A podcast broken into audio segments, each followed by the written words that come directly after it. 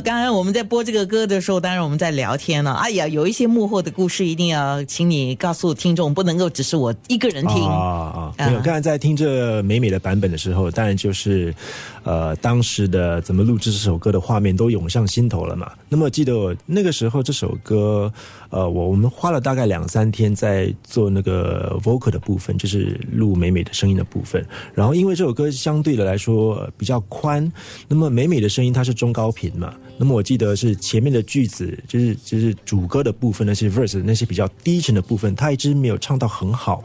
那么后来我就觉得说，哎啊，后面都已经做的差不多，都有我有我有我要的东西，都很很不错。就前面那几句低的，就后来我就决定说，哎呀，那么我们明天就是美美啊，你就起床就刷个牙，早餐也不要早早餐也不要吃，就不要开嗓，就直接过来。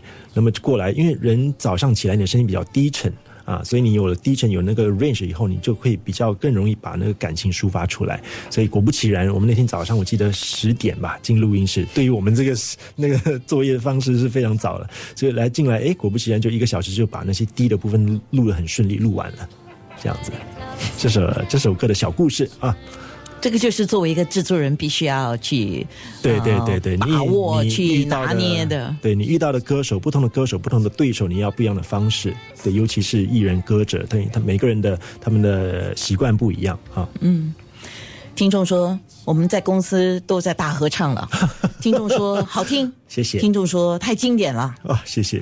到我我已经到了有经典的年龄年年纪了。所以所以柯桂明，下次有人问你，你觉得你的创作里面哪一首歌最红？我都说了，其实我不是那种大红特红的。啊。不是，我说下次你就说下一首歌啊。好好，那我我会说下一首吧，那鼓励自己吧。最讨厌你们说这个话。那些人，那些事。九六三好 FM 提醒你，今天是二零一九年二月二十六号，今天是星期二。天天都是好日子。九六三好 FM 好歌好 FM。九六三好 FM。好歌好 FM，你好，我是伍思凯。最精彩的八九零年代，尽在九六三好 FM。那些人，那些事，那些我们一起笑的夜，流的泪。嗯，今天上节目《那些人那些事》是柯桂民。呃，我还是要说，嗯，真的谢谢你来上我的节目。谢谢安娜姐找我，因为我一直很怕上那个节目，有总总觉得说我这个人好好像没什么内容可以可以可以。你看我们聊了这么久啊，那是我们在叙旧，我怕很多人听不懂我们在聊什么。不会啊，听众你们听了我我我不会聊只有我跟桂明两个人知道的事，嗯，我会聊我们知道。那么你们也有感觉的事，是吧？是是，所以这个是绝对一定要做到的了。作为一个主持人哈，那么接下来的动向还是在台湾吗？对我过两天就要回去台北了，专程回来过年的啊。然后回台北后，就接下来有一两位新人，所以现在要在帮那些新人找歌，在帮他们制定音乐方向的阶段，就这样子。嗯，还有什么想做的吗？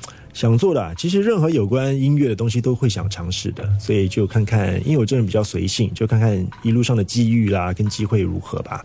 不过今年我是想说，有可能是该，或许是是该认真的、好好的花时间找一下，是不是要签一下自己的艺人还是歌手了？哦，慢慢的发展，就是随缘吧。因为其实我很早已经就开始在留意，不过这种东西是可遇不可求嘛。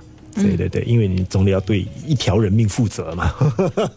你签了签了一个艺人，你如果没有把握做的话，你是不是浪费人家时间？对不对？哇，你这说好可怕，好像你嗯，就是闹出人命了哈。对呀，一条人命是真的。我正想问你啊，你问你接下来想做什么？你的规划里面都是工作，对，没有一个想要好好的谈一场恋爱这样的没有想法吗？没有哎，我其实一个人单身惯了，我太习惯自己的生活步伐了，所以你现在要我再配合。合另外一个人生活步伐，我觉得很难。可是创作人、制作人不是应该要常常在恋爱当中跟你的偶像李宗盛一样吗？不不会，哎哎哎，没有，我觉得朋友啦多，然后偶尔有一两位红颜知己喝喝酒啊，微醺聊天，这样很好啦。哦，对啊对啊，又不是没谈过，有谈过就 OK 了。好，安娜失败了，套不出话来。刚才我们在这个电脑上就看到了我们接下来的这首歌，哦，柯桂明那个反应，哦，对，哇，思念是一种病。对，当时我记得这首歌应该是我中学之后每天都在架着我的那个 Walkman 听的那首歌的其中，只是其中一首就是这首歌。是，对对。张震岳后来翻唱，但是张震岳唱的感觉跟这个是完全不同，完全，但是都好听。对对对，都好听。那这个的感觉是怎么样的？啊，这个完全非常的齐情，不羁浪子。浪漫，对，就是那种呃，男人不坏，女生不爱的那种感觉啊，就是齐秦当时那个他他最鼎盛的那个时期。是，我也来一个浪吧，就是没有浪得虚名。好，那些人，那些事。